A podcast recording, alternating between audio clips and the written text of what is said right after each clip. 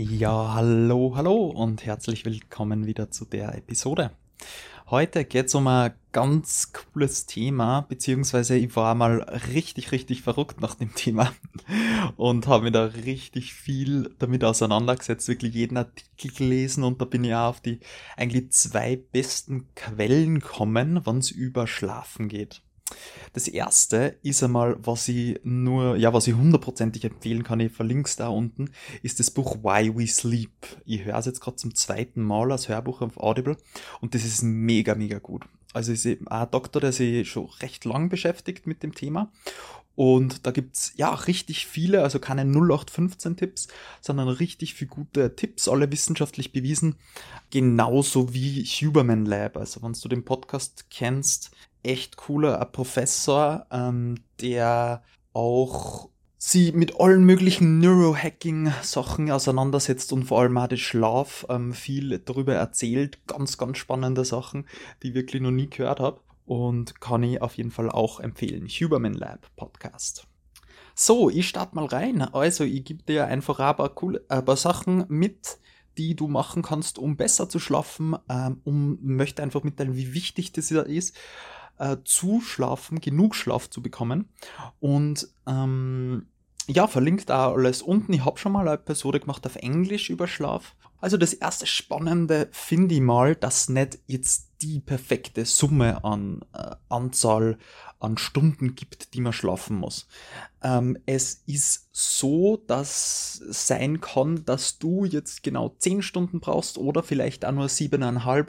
Also man kann es nicht wirklich sagen, dass 8 Stunden immer perfekt ist. Das muss man wirklich auf sie selbst, ja, einfach schauen, was, was für einen selbst passt. Ähm, generell kann man sagen, natürlich, Schlaf ist äh, weniger Schlaf, gibt weniger Konzentration, weniger Klarheit. Ähm, und was ich auch noch ganz, ganz spannend finde, ist, dass Schlaf hilft dabei, also die Substanz aus dem Körper zu spülen, die mit Alzheimer, also mit der Alzheimer-Krankheit verbunden ist.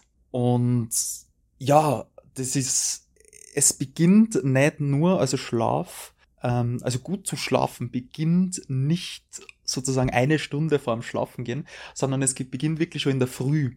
Also ich weiß noch, wie bei einem, äh, so einem Biohacker auch in der Schweiz war, dem ähm, Peak Wolf, der hat mir da erzählt bei so einem Wim Hof Seminar, dass er, was der erste, das er macht, ist mal ähm, rausgehen, nach dem, also nach dem Aufstehen geht er raus auf den Balkon und schaut, ja, dass er einfach einmal seinen Körper sozusagen die Temperatur spüren lässt und dass die Augen ja merken, okay, jetzt ist hell, Jetzt muss sich der Rhythmus, der zirkadianische Rhythmus, Circadian Rhythm, ähm, anpassen sozusagen mit der, also ja, die ja, mit der Körpertemperatur zusammenhängt und das und sozusagen ihm signalisieren, hey, jetzt ist früh, jetzt gibt's Licht. Ja, wenn man jetzt im Dunkeln ist die ganze Zeit, dann kann eben der Körper schwer wissen, dann wie, äh, was für eine Uhrzeit gerade ist.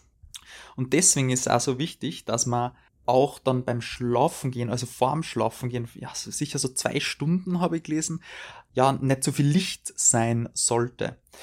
Weil es ist Wahnsinn, wie, also das wirklich anscheinend, da habe ich nicht überall in meinem Podcast gehört, dass wirklich so eine kleine Lichtquelle in der Ecken, so eine Mini-Tischlampen, schon mega die Melatoninproduktion hemmt und das ja dazu für, also es wird ja, wenn man einschlaft, sozusagen Melatonin ähm, produziert, also vor, vor dem Schlafen gehen. Und das macht dann sozusagen dann müde. Gibt's ja so zum Kaufen bei der, ich weiß zumindest in Österreich, äh, ist frei erhältlich. Und ja, bin ich aber kein Fan davon, jetzt muss ich sagen, ähm, das zu nehmen, weil ich gemerkt habe, dass ich oft dann in der Früh sogar noch müde bin. Ich habe gelesen, es gibt Studien, die belegen, dass, ähm, dass das hilft und dass man dann auch fitter ist in der Früh. Bei mir ist auf jeden Fall nicht so.